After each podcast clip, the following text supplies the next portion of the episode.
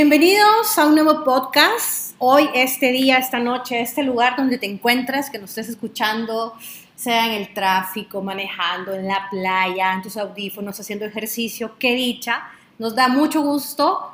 Eh, hemos recibido muchos comentarios acerca de los podcasts que hemos estado compartiendo con ustedes como Sin Máscara Podcast y eso nos enorgullece enormemente. Están conmigo Hamilton Cruz, Jen Albanés, Raúl Enríquez y yo, Gloria Ramos. El tema de ahora es justamente las heridas emocionales de la infancia y consecuencias de la vida adulta. Antes de desarrollar el tema, quiero darle la bienvenida a mis colegas, a mis amigos que estamos en este bello proyecto de Sin Máscaras que nos está dando mucho, mucho, mucho sentir en, el, en, el, en la parte del, del contenido y de la creación. Y recordarles que también nos pueden cortar en las redes sociales como Gloria Ramos Coach, Jami Hoga, Jen Albanés, Ragul y Sin Máscara Podcast. Recuerden que hay que empoderar al ser para desenmascarar al parecer. Así que chicos, estamos listos para arrancar este podcast. Listísimos, ya ready con todo. Listo. Integrando Espacios con su lema Vive el Coaching es una empresa que ha transformado miles de vidas con sus intervenciones que cuenta con los siguientes servicios. Sesiones 1 a 1, coaching ejecutivo, estas pueden ser presenciales o virtuales. Sesiones de coaching a equipos, certificaciones internacionales, diplomados. Solicita más información al correo contactos arroba integrandoespacios.com o contáctanos a los teléfonos 2209-0163 o el WhatsApp 7850-8984. Síguenos en redes sociales como arroba integrando espacios o visítanos en nuestras oficinas en la 73 Avenida Sur y Calle Nueva 2, número 339, Colonia Escalón, San Salvador. Ok, comenzamos este podcast hablando sobre el tema de las heridas emocionales de la infancia y las consecuencias que esa nos trajo a esta vida adulta que llevamos hoy por hoy. ¿Qué nos hace decir eso? Chicos, bienvenidos a este podcast. Hamilton. Buenas noches, buenos días, buenas tardes, donde nos están escuchando. Eh, bueno, las heridas emocionales creo que a cada uno de nosotros eh, hemos pasado en más de alguna ocasión. Eh, obviamente la niñez, no todos la disfrutamos como muchas personas. Creo que la niñez es parte de lo que nosotros hoy por hoy somos. Algunas personas eh, tuvieron la oportunidad de crecer en la ciudad, otras personas crecieron en lo rural, otras personas carecieron de muchas eh, necesidades y creo que eso de una u otra manera marca la perspectiva de cada uno de nosotros. Eh, por, por, mencionarte algo, yo de mi niñez recuerdo que yo tenía que sacar absolutamente toda la venta de mi abuela, yo me crié con mi abuela, eh, para que nosotros pudiéramos subsistir, estudiar, eh, comprar zapatos. Mi abuela sacó adelante a sus hijos, eh, estudiaron los que quisieron y los que no quisieron, pues igual manera. Nosotros, yo me acuerdo todos los días, a las 5 de la mañana teníamos que levantar a poner el maíz, a, hervir, porque mi, mi, mamá hacía tortillas en la mañana. A las 10 de la mañana, pues nosotros íbamos al molino, ella empezaba a tortear a las 11 de la mañana eh, nosotros nos íbamos a estudiar eh, y cuando no íbamos, eh, a las 3 de la tarde teníamos que sacar la venta, a 5 de la tarde la venta, viernes, sábado y domingo a la venta. Entonces mi, abuela nos, nos crió de esa manera y te puedo decir que toda mi vida era como yo veía como mis amigos jugaban y yo no. Y era como... Y ahora ves como tú, tú, como tú haces negocios y tus amigos no hacen negocios. Exactamente. Correcto. Creo que que, perdón, Gloria, creo que esto tiene que ver mucho porque en la infancia somos como más sensibles al entorno que nos rodea que cuando estamos grandes. Grandes como que intentamos resolver, canalizar cosas y construir cosas. Pero de pequeños estamos en esa construcción del mundo, de, de lo que nos enseñan que tendría que ser nuestro mundo en infancia y lo que realmente es nuestro mundo. Entonces nos enfrentamos con una realidad palpable versus una realidad virtual, se podría decir. Y quizás, y, justamente como la experiencia que nos, cuesta, nos cuenta Hamilton y lo que tú dices, Jen, acerca del mundo, de dónde crecemos y cómo somos, a veces esas heridas emocionales o son buenas o son malas. Porque una herida emocional buena es que yo tenía que cumplir con todo lo que tenía que vender porque mi abuela ya me iba a preguntar. Ujú. Y quieras o no en la vida, cómo se refleja ahora de adulto, en el sentido de tengo que lograr esto porque no es mi abuela quien me lo va a preguntar, es más bien alguien que le tengo cariño o más bien soy yo que me lo estoy preguntando. La infancia, yo creería que todos hemos tenido una infancia diferente, si cada quien puede- se pone a contar y a, y a- ahora que viene esta época que estamos entrando casi en la Navidad. La mejor hay- época de mí, para mí es la mejor época. Diciembre es la Sí, mejor época por todo. O sea, por muchas cosas. Alegría, luces, colores, etcétera. Para mí, vista. Ok. Y para mí no es la mejor época. Yo sí no estoy. No es que vaya en contra de la Navidad y todo eso, sino que es más bien como lo viví siendo pequeña. Sí, teni- sí era una er- somos una familia unida, pero más allá, yo esperaba quizás, tenía una expectativa mayor acerca de no los regalos, porque sí me llegaba Santa y me daba los regalitos, pero quizás quería algo diferente. No sé, a veces los padres, no, no- y no sé, no sé si se equivocan o lo hacen de la mejor manera, pero te quieren dar tanto que a veces casi no te dan mucho. Y parte es lo emocional, el completar. Entonces, hoy por hoy lo veo de una forma, para mí Navidad está, qué lindo se ve la ciudad, por ejemplo, las ciudades que las adornan y ponen las luces. Y quizás esa herida o esa consecuencia ahora lo veo en la vida adulta, es como que, ah, sí, la Navidad.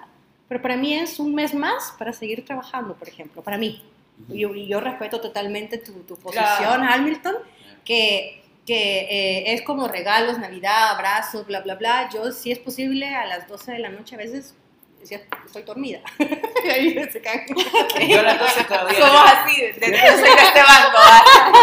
Ajá, Allá está el Grinch y nosotros. No, no soy el Grinch, no te confundas. No, así como lo mencionabas también, Gloria, de que las heridas emocionales pueden ser buenas, pueden ser malas, también estaba viendo desde un punto de que te hace también ser disciplinado por lo que comentó Hamilton, Ujú. lo que él pasó. O sea, era algo que ya tenía como marcado las horas de niño, pero que a la larga hoy de adulto te sirve.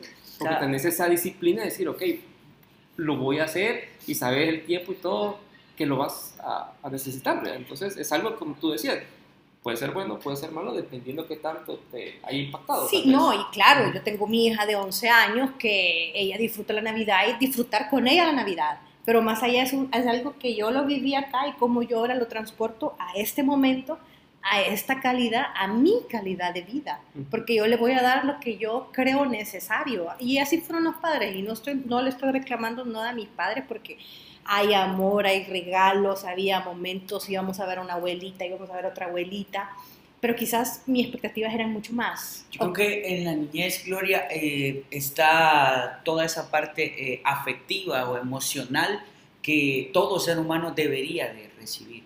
Lastimosamente, eh, hay personas que no, no lo disfrutan, hay personas que no lo tienen. Yo tuve la oportunidad de andar en las calles durante casi 10 años repartiendo comida a toda la gente que está en los parques en las noches eh, de este ministerio maravilloso que obviamente nos enseñó tanto. Entonces, ver a toda esa gente que está en la calle, que no tienen una casa, niños que están perdidos en, las drogas, eh, eh, todas esas circunstancias, de una o de otra manera, estos niños ya están siendo afectados, tanto emocional, psicológicamente, físicamente. ¿Cuántas niñas no su- sufren agresiones sexuales, verbales, con todas esas circunstancias de, de cosas que obviamente a ellos les están marcando la vida?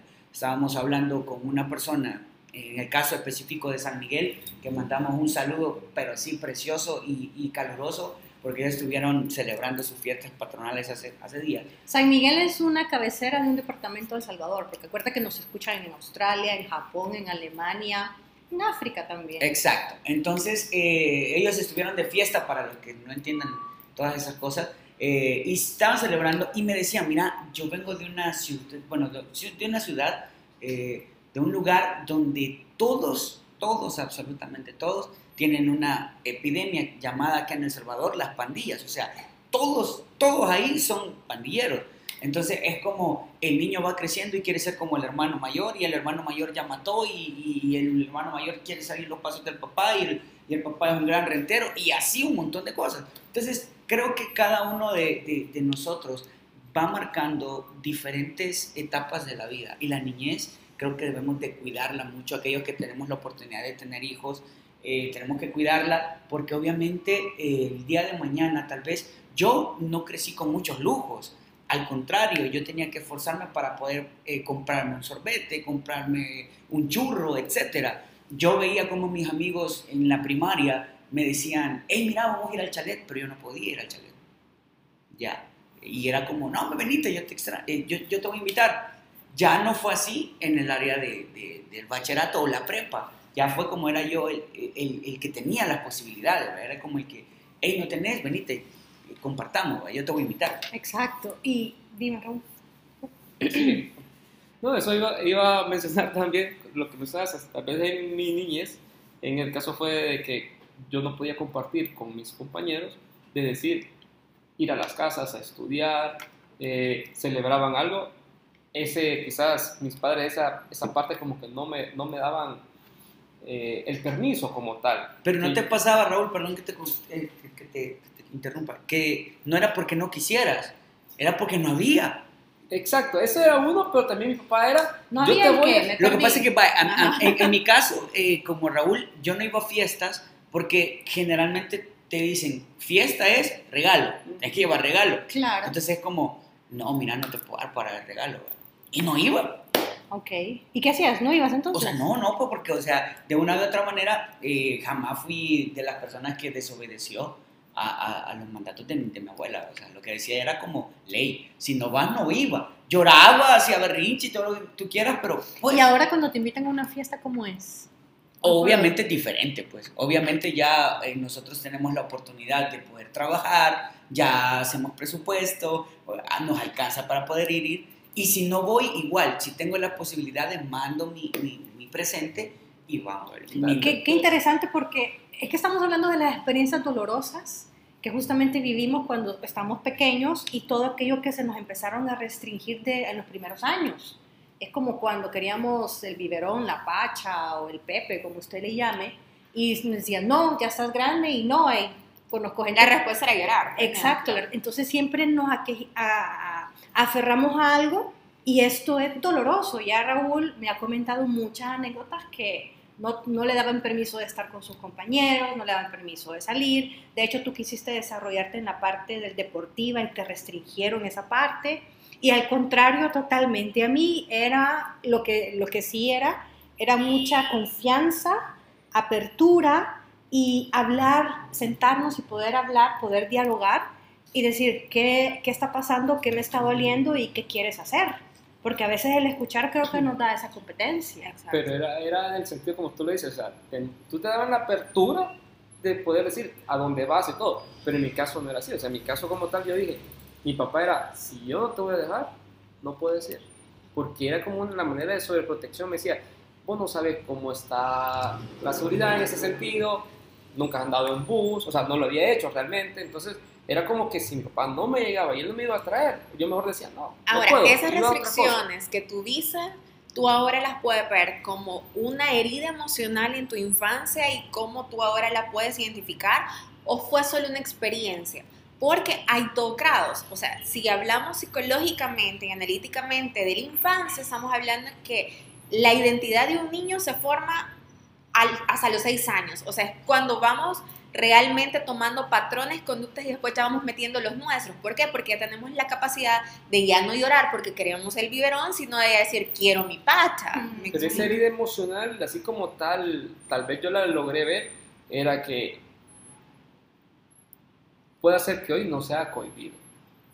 Pero la etapa de que llegué hasta el bachillerato, o sea, me daba como cosa poder compartir con más gente porque Mm. yo no estaba tan relacionado en el mundo de andar para arriba y para abajo, sino que, ok, solo mi grupito con los que, los tres o cuatro del grado, pero el resto sí eran mis compañeros, pero no me llevaba cuando ya paso a la universidad, que me toca a mí transportarme por mi propia cuenta, porque no quería que mi papá me dara, aunque él quería seguir haciendo lo mismo, o sea, ¿cómo llegaba yo al otro lado? O sea, ¿con qué eh, habilidades para poderme interrelacionar con los demás? Claro, en el, en el proceso lo aprendí y me quité eso de decir, bueno, si no hablo y solo me mantengo siempre eh, con los mismos tres del grupo, o sea, ¿qué me va, ¿cómo me va a ayudar en el mundo? Entonces, creo que eso fue algo que me marcó, porque sí me marcó cuando llegué, que yo no quería ni sentarme, mejor yo me sentaba solo, o sea, porque no quería estar con las demás personas, porque decía yo, si me van a decir, vení, vamos a hacer tal cosa, estudiar o algo, no, no puedo. Entonces era como algo que sí me marcó, pero fue un proceso en que ya me, lo aprendí. Ah, me desliga, exacto. ¿Y por qué tocar ese tema es tan importante? Porque a veces no logramos entender o canalizar situaciones pasadas y muchos, dependiendo del grado de dificultad o de riesgo de dolor que nos confrontaron en la niñez, o tú las recuerdas porque realmente no recordamos el 100% de nuestra niñez. Tenemos recuerdos selectivos y hay otros que quizás quedaron muy guardados, sea por el dolor, por las circunstancias, lo que sea. Y a medida que vamos creciendo y queremos hacer un retroceso de nuestra vida para entender muchas partes, nos damos cuenta que sí hay heridas emocionales de la niñez que no se lograron sanar y que ahora se están presentando cada vez más y por eso es tan importante hablar de ese tema por los altos índices de ansiedad, problemas del sueño. ¿Cuántas personas ahora te dicen, si no me tomo una pastilla, no logro dormir? Eh, los, los temas que hemos tocado, o sea, depresión, actitud negativa, o sea, todo esto, aunque no lo creamos, un trastorno obsesivo también va vinculado con esas heridas que quizás no logramos entender y canalizar cuando éramos pequeños. Justamente, y qué bueno que lo dices porque ya vamos a conocer acerca de las heridas emocionales de la infancia. Vamos a hacer una pausa, chicos, pero los, los quiero decir, los quiero, les quiero compartir con, un, con una frase que dice la reconocida coach y experta en crecimiento personal, la famosa sobre todo por crear una escuela y talleres bajo el nombre Escucha tu cuerpo Liz Bourbeau dice que nuestro cuerpo físico es un reflejo directo del estado de nuestro ser interior. Así que te dejo con la pregunta, ¿cómo estás tú internamente? Y ya regresamos, vamos a una pausa ¿No tienes tiempo y estás buscando la casa de tus sueños o el local para iniciar tu negocio? ¿O quizás no encuentras el terreno apropiado para invertir? Busca primero la ayuda efectiva. En Ralban Bienes Raíces te facilitamos el proceso de compra, venta o alquiler para que toda esta experiencia te resulte más cómoda. Contamos con métodos ágiles y convenientes para captar, difundir y financiar propiedades. Llámanos o escríbenos por WhatsApp al 503 7910 6634. Ralban Bienes Raíces. Invierte en mejorar tu vida. Gracias por seguir con nosotros. Estamos ya en el episodio número 7 de este podcast. Estamos más que agradecidos con todos ustedes por continuar ahí acompañándonos en ese crecimiento, en ese fluir. Y también recordarles que ustedes se pueden acercar a nuestras redes sociales para sugerir temas, para darnos comentarios o hacernos una retroalimentación de nuestros podcasts anteriores. Estamos como Sin Máscaras y Sin Máscaras Podcast en Instagram. Ahorita estamos completamente en vivo también para que ustedes nos puedan ver. Y seguimos hablando de esas heridas emocionales de la infancia y las consecuencias en la vida adulta. Antes del corte estábamos hablando que existen muchas eh, variedades de heridas emocionales y que ahora se presentan. Ejemplo, miedo al abandono. ¿Quién no ha tenido miedo de ser abandonado? Yo creo que yo tengo una anécdota de eso y se las quiero compartir, chicos, en el colegio. Generalmente, en la época de guerra que nuestro país eh, disfrutó, no, no, no disfrutó, hubo un proceso de guerra, porque no lo disfrutamos, perdona, ahí me equivoco un poquito. Eh, justamente yo creo que la movilización de nuestros padres, de que estaban de un lugar a otro, se hacía más complicado cuando habían protestas, cerraban calles, habían bombas, etcétera, etcétera. Y esa vez yo recuerdo que yo estaba con mi hermano menor y eran quizás alrededor de las cinco y media, seis de la tarde y nadie iba por nosotros al colegio. Todo el mundo se había ido, prácticamente solo nosotros estábamos ahí, creo que hacían falta una persona más. En ese momento no habían teléfonos celulares, no había redes, de, o sea, no había nada. Si pasaba un terremoto, un atentado, estamos hablando del 87, 88, o sea, es del siglo pasado, sí, casi tengo 40 ah. años. Entonces, ¿qué pasó en eso? Yo de, repente vi a alguien que todavía estaba en el colegio, me acerqué y me empecé a llorar.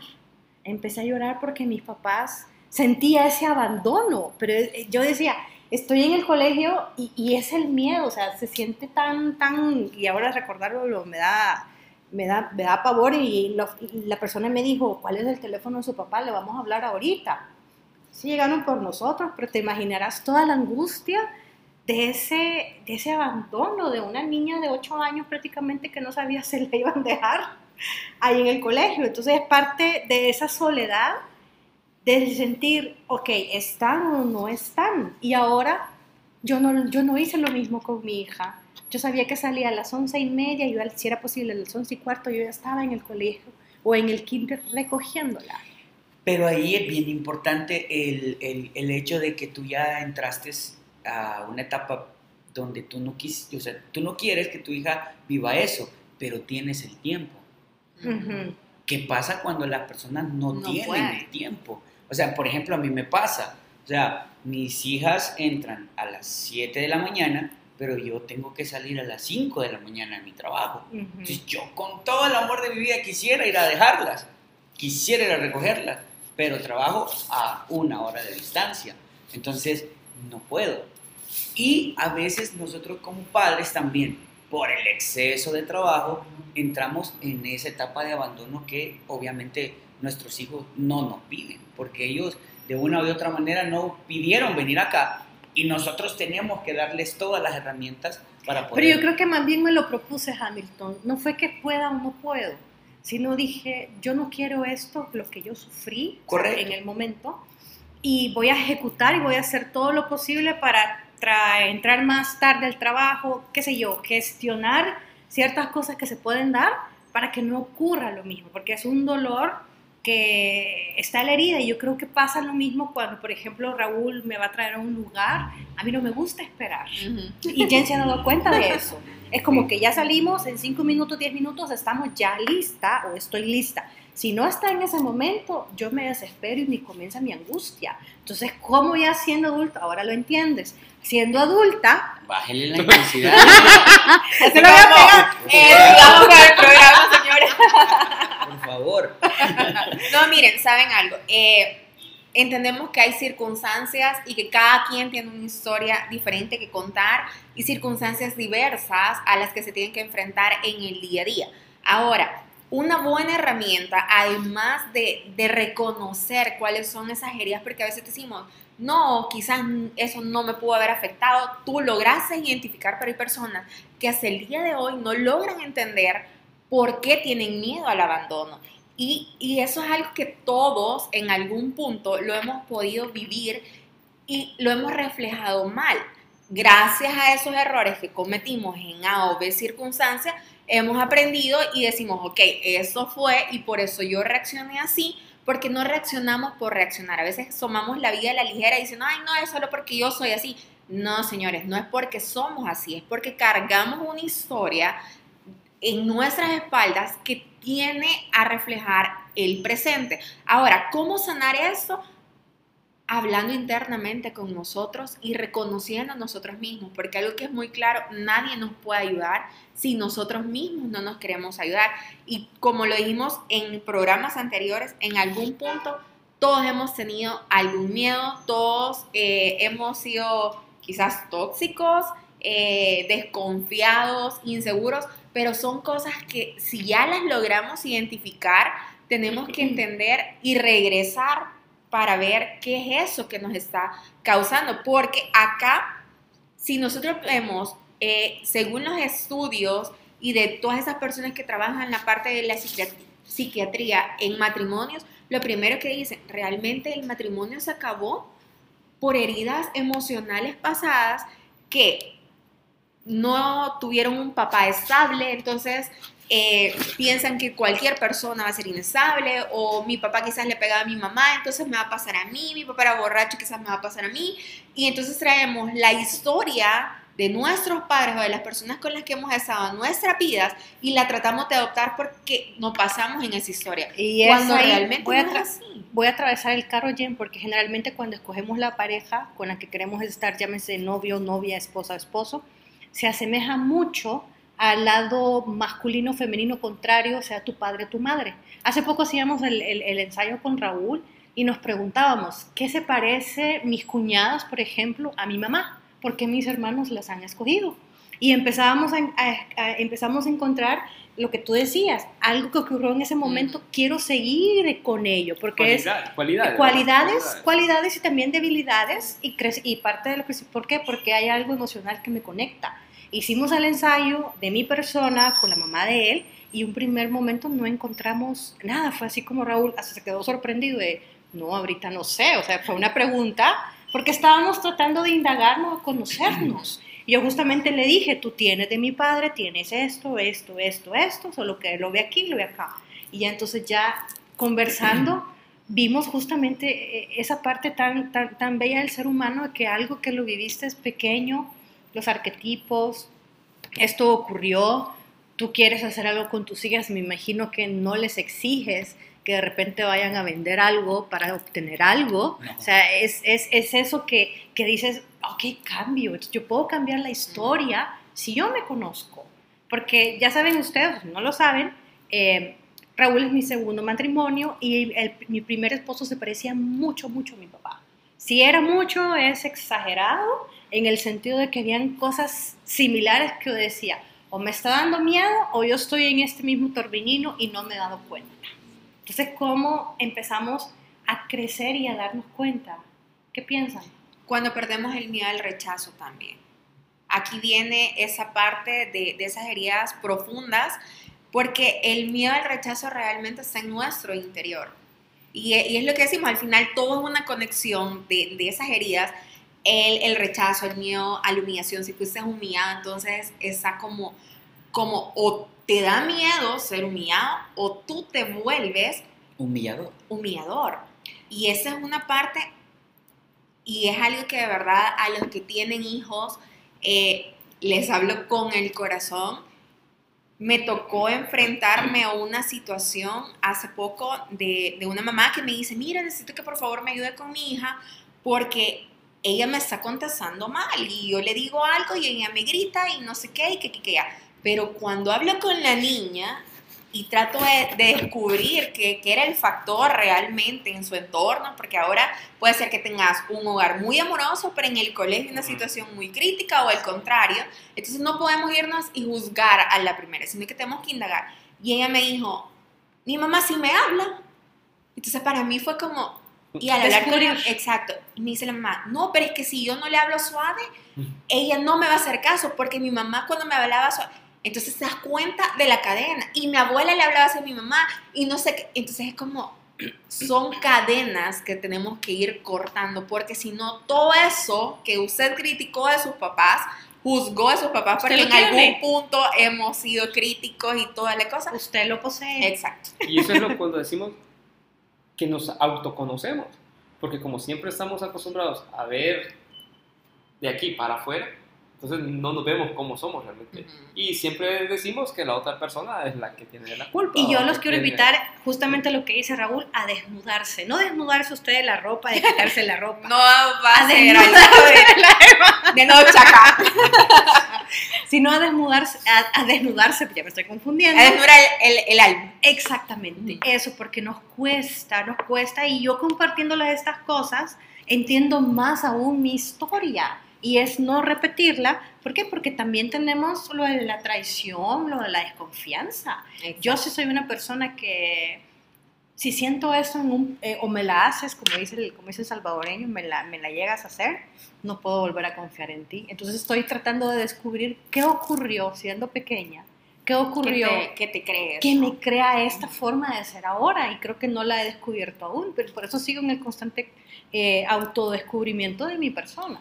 Fíjate que las experiencias que nos marcan, o, los, o las cosas, las- sí, las experiencias que nos marcan definitivamente, eh, creo que hoy por hoy nosotros estamos gracias a, a Dios. A la vida, Sí. a la canción. Gracias No sé de a la vida. No, eh, con experiencias que verdaderamente te sirven. Eh, Jen hablaba de, eh, de la humillación y del rechazo. Fíjate que en mi caso personal, yo siempre fui de los niños eh, que nunca le tuvo miedo al rechazo, ni tampoco a las humillaciones, porque siempre lo he dicho, siempre me gustó ser, eh, o sea, siempre me gustó dar pasos seguros. Entonces, yo sabía perfectamente que si yo no daba los pasos que tenía que dar, me iba a equivocar. Y como me cae mal que me regañen, me cae mal Vende, que la quedé- atención. Ya. No vendiste nada, Hamilton, ve a venderlo Te de nuevo. juro. Eh, Entonces era como, yo no hacía nada sin premeditarlo antes. Ujú. Entonces era como, yo sabía... Tomabas el Sin, control de me- las cosas. sin medirlo, lo mides, lo pides Exacto, para ver o si sea, se era como, por ejemplo, yo, o sea, puede ser, o- oírse vanidad, pero en mi vida de estos cortos 34 años que voy a cumplir. ya Di la verdad, di la verdad. 34 años, de, de verdad. Este, voy a cumplir- Alguien se está sintiendo bien, acá. De En- cámara. Entonces, este, jamás me han dicho un no. Nunca he tenido un no por respuesta. Y no porque no lo, no lo, o sea, jamás me he ido... No porque lo, no lo pides, Ajá, no exacto. lo pides. O sea, sino porque me he ido realmente a pasos seguros. Y puede que te cueste más, puede que te cueste un montón, pero si, si tú, vaya, por ejemplo, yo no es que le tenga miedo al rechazo, pero tampoco que me guste que me digan no. Pero tampoco es A mí me encanta, a mí me encanta que me digan no, Hamilton. Sí, ¿sabes? es que soy, soy, soy una persona igual que tú, que le gustan los retos. O sea, de repente es como, mira, vos no podés. O sea, yo en el colegio era, si a mí me decías no podés, te lo demostraba y te lo demostraba el doble. No puedes cantar Sí. ahorita. Ajá. Por ejemplo, No entendió. eso es cierto. A ver, no lo entendió. No ha entendido ese podcast. No lo entendió. Pero, o sea, eh, con respecto a los a, a aquellos temores que te puedan dar, obviamente, padres que ya somos padres, algunos jóvenes, adolescentes que nos están viendo, hey, nada te cuesta esperar un ratito, cinco segundos, meditar lo que vas a hacer, porque todo lo que hacemos trae consecuencias. Exacto, miren, y al final entender que tu pasado, así sea el día de ayer, no te define, no Te define, exacto, te construye. Y si nosotros estamos acá, créanme que no es porque somos perfectos, porque somos sabios, porque somos santos, no, es porque literal nos dimos en la cara y nos tocó aprender cómo levantarnos y ser mejores personas.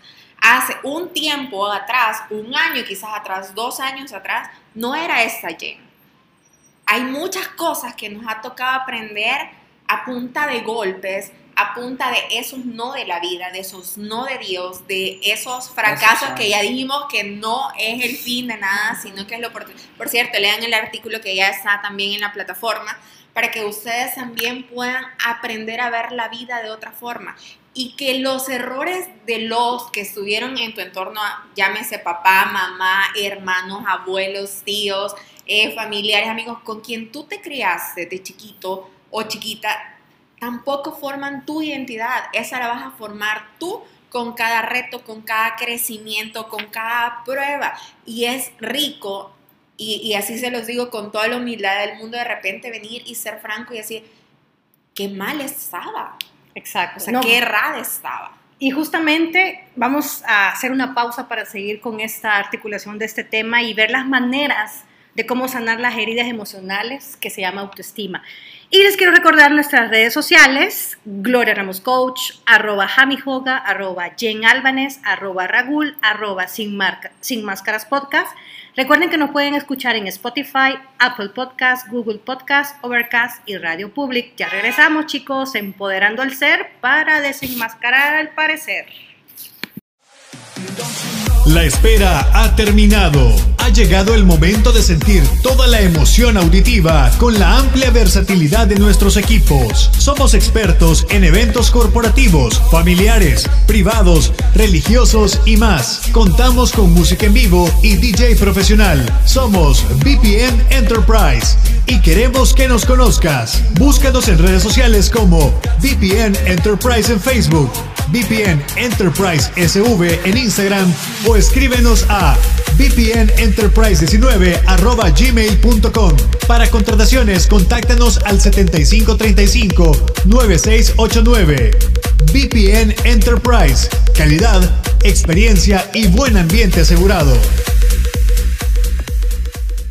Muy bien, estamos ya acá nuevamente en este podcast con el tema de heridas emocionales y es muy importante que usted pueda también acompañarnos a través de Facebook, Instagram y eh, los podcasts que tenemos en las plataformas ya antes mencionadas. Seguimos acá y obviamente eh, con la temática que nosotros hemos compartido durante estos minutos tenemos ciertas características que nosotros tenemos que hacer. Y algo que debemos de, de tener en mente es que para todas circunstancias hay maneras de poder sanar todas las heridas emocionales o heridas que de repente nos afectan en nuestra propia autoestima. ¿Y Así. aquí qué sería? Eh, bueno, aquí te podríamos decirte algo que en lo personal a mí me sirvió, es el hecho de pensar en qué te equivocaste, cómo lo hiciste, qué pasó, en qué momento te desviaste de tu circunstancia, para poder haber hecho mal lo que hiciste. Sea, Ok. así. Sería como hacer una reflexión, hacer como un checklist, una introspección, que lo que se llamaría un contacto con tu interior y a ver qué, qué resultó, qué no resultó. Una última experiencia para las personas. En mi familia, toda, bueno, yo no crecí con mi papá, sí lo conozco, sé dónde vive, sé quiénes son mis medios hermanos, de hecho los quiero muchísimo, hablo con ellos, eh, pero nunca estuvo conmigo, jamás. Pausa. La moto. Para que vean que estamos en vivo. Sí, estamos en- eh, Estamos completamente en vivos. En vivos y vivitos. Entonces toda mi familia por parte de mi papá. Es que esa moto es demasiado estrepitosa. Ok, eh, eh, les decía, en- toda la familia por parte de papá es alcohólica, toda. Por parte de mamá, mis tíos, de la misma manera. Entonces, eh, yo iba creciendo, iba creciendo y yo veía a mis tíos tomar y era como, ¿qué sentirán? Pero jamás me entró la curiosidad de, ah, yo quiero ser como ellos, yo quiero estar ahí. Me tocó levantar a mis tíos de las cunetas me tocó llevarlos a hospitales. Me tocó ver cómo un tío se acabó una fortuna extremadamente grande en medicina. Eh, me tocó ver toda la irresponsabilidad de parte de mi padre. Entonces era como, voy a ser diferente. Y estoy muy de acuerdo en cuanto a lo que decía Jen. Nosotros no podemos cargar con la generación o con la vida de las demás personas. Tú y yo somos entes personales y diferentes. Y en mi caso, igual que el caso de mi primo, hacemos la diferencia. En mi familia, todos saben y me respetan porque en la vida me han visto encunetado, alcoholizado, drogo, etc. Al contrario, o sea, me respetan mi lado pastoral, respetan el área ministerial, me piden consejos, o sea, mis medios hermanos me piden más consejos a mí que a su propio papá. Entonces, es como esas cosas que tú te das la oportunidad de poder decir, ok, o sea, yo no quiero ser como fulano, yo no quiero ser como tal. ¿Y qué te hizo identificar eso? La- las consecuencias que ellos tenían, o sea, para mí era El vergonzoso. poder verlo, el Claro. verlo. Para mí era vergonzoso llegar. Sabes que alguien a mí me dijo una vez, porque no conocía a su papá, y creo que eso es una historia que se repite. Y pasó muchos años queriendo saber quién era, quién era, quién era, quién era. Y cuando descubrió, su conclusión fue, Dios sabía de qué me protegía. Entonces, a veces estamos tan empeñados de querer conocer algo, de querer saber algo, o, o de, de, de echarle la culpa a Dios, a la vida, a las circunstancias de las cosas que hemos pasado, cuando realmente no nos estamos dando cuenta también de las cosas que la vida, Dios, o en quien usted quiera creer, para mí Dios es el máximo de todo, eh, Él te, ha cuidado y te ha protegido hasta ese día. Entonces, eh, yo escribí algo en mis redes sociales ahora y, es, y por una conversación que tuve con un amigo y él decía, es que por naturaleza somos mal agradecidos y cuando dijo eso a mí me creó un eco tan fuerte porque realmente no nos damos cuenta de que aún la peor prueba y circunstancia que tú pudiste pasar en la vida tiene un propósito de ser. Lo que pasa es que queremos ver el final del libro, pero no queremos vivir la trama, no Mm, queremos el El proceso. ser humano, no- exacto, no le gusta el proceso. No nos casamos con el proceso y lo hemos dicho en, en, en- en- En varias oportunidades. en varias oportunidades, en- nosotros conversándolo y viéndolo que queremos hacer un cambio, queremos bajar 20 libras, no quieres hacer un proceso que lo vas a lograr en 6, 4, un año quizás. No nos casamos con eso. Imagínate el poder de esta persona, el darse cuenta, el ir hasta el final del capítulo, ver hasta los agradecimientos y no ver todo lo anterior de lo Entonces que... perdés la gracia también. Entonces es, es esa parte. Realmente tenemos para identificar y sanar esas heridas, entrar como en un contacto real, porque también no nos mintamos a nosotros mismos. Tenemos que ser reales Y ahí tienes auténticos. que dialogar contigo. Exacto. Tienes que preguntarte ese, ese contacto interno. ese contacto interno que es, es como cuando te duchas, te lavas los dientes, te preparas, eliges la ropa que te vas a poner, eliges hacia dónde te vas a dirigir, es lo mismo, empieza a dialogar contigo. A mí me gusta mucho escribir. Perdón, Hamilton, que te interrumpo. Y lo que usted puede hacer es tomar una agenda, un papel, lo que usted quiera, y comience a notar todo aquello que en algún punto usted sintió que fue el dolor más grande de su vida, la herida más grande, eh, el, el- el daño más grande que alguien o algo, o usted mismo se pudo causar, porque a veces nosotros también nos causamos ese daño. Y comience a escribir cómo se sintió, qué sintió en ese momento, pero también anote qué bendición trajo a su vida. Yo para ir eh, aterrizando con la temática, porque pues... Y cantando. Sí, tenemos que hacerlo. Hamilton no nos va a Eh, cantar. no, ahorita no. Eh, no, Canta miren, playback, no les ha dicho. Eh, sí, Bruno Mars es mi friend. este, no, todo en la vida, hablando de la vida, todo tiene un proceso. Probablemente a la primera no te va a salir, probablemente a la segunda no te va a salir, te vas a equivocar, te vas a tropezar, te vas a caer. Pero todo radica en que si te pasan esas cosas, tenés que levantarte, tenés que ser objetivo, tenés que eh, no solamente ser objetivo, sino que tomar el raciocinio específico y decir, ok, me tropecé porque no vi esta piedra, pero la voy a quitar para no volver a tropezar. Entonces, te vas a equivocar mil veces, pero eso no quiere decir que está mal. Eso quiere decir que comienzas con tu proceso, conocer tu proceso, darte cuenta de lo que necesitas y no necesitas. Sencillamente, encontrando nuevas formas de Exacto. hacer las cosas. ¿Qué piensan ustedes para, para cerrar? Y eso se le quiero preguntar a Raúl. Hablarle a ese niño interior. ¿Cómo te ayudó a ti a hablarle a ese niño, a sanar a ese niño? ¿Cómo, cómo sanarlo? Eh, quizás ha sido eh, el proceso que, que vivís eh, con las personas que te juntás también. O sea, todo eso creo que también es, es decir que, que te ayuda a ver de una manera diferente que tal vez en aquel momento yo lo podía ver como que sí me dañaba, pero después podía decir, no, que mis padres quizás, o sea, se preocupaban. Cuando ves el caso de otras personas, que es como que, bueno, ay, bebé, el papá está ahí, pero hay que, ¿qué Exacto. haces. Yo fui Entonces, como las tuyas, que no Exacto. me dejaban salir ni nada y ahora digo, wow, o sea, si mi mamá hubiera sido sí, sí, sí, sí, amén a todo, por cómo era yo, de verdad que no estaría sentada. Exacto, entonces es como decir, bueno, por algo realmente, o sea, te protegían porque no sabían por dónde ibas a andar, ¿verdad? Y, y, y tal vez en aquel momento sí lo anhelaba, decir, querer salir, pero no, o sea, tenés el tiempo, o sea, yo hoy puedo decir, en aquel momento no salí, pero hoy sí disfruto. Y hoy Y ya lo hago de disfruta manera mucho. Y si no, síganlo en las redes sociales, como arroba ragul. Ok, chicos, vamos aterrizando en el tema. Gracias por nuevamente articular, estar acá, tanto en el Facebook Live, y si no nos pueden escuchar, también nos están viendo. Yo tengo dos preguntas, porque ya Jen lo hacía, tu niño interior. Yo, yo digo, ¿qué diría la Gloria niña? Y siendo adulta, diría, ¿qué diría la niña Gloria? ¿Sí me siguen?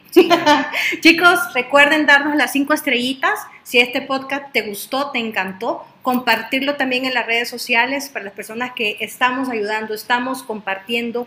De eso se trata. Si nos quedamos con algo que nos está ayudando, hay que compartirlo también. De eso se trata y pues nos vemos a la próxima. ¿Nos recuerdas las redes sociales, Hamilton? Con mucho gusto, recuerde que nosotros estamos en las redes sociales como arroba Gloria Ramos Coach, Jamioga, Jen Albanés, Rahul y Sin Máscara Podcast. Si usted quiere escuchar todos nuestros podcasts, puede buscarnos en Spotify, Apple Podcast, Google Podcast, Overcast y Radio Public. Nos escuchamos en las próximas semanas, así que muchas gracias por su sintonía, a los de Facebook Live, de verdad, muchas gracias. Ya pronto vamos a estar enlazándonos por Instagram también, porque también es importante eh, enlazarnos en las redes Y sociales. una sorpresa se viene. Y, mm, sí, más sorpresas. Nos, seguimos, nos seguimos escuchando entonces la próxima semana. Nos vemos a la próxima. Chao. Bye.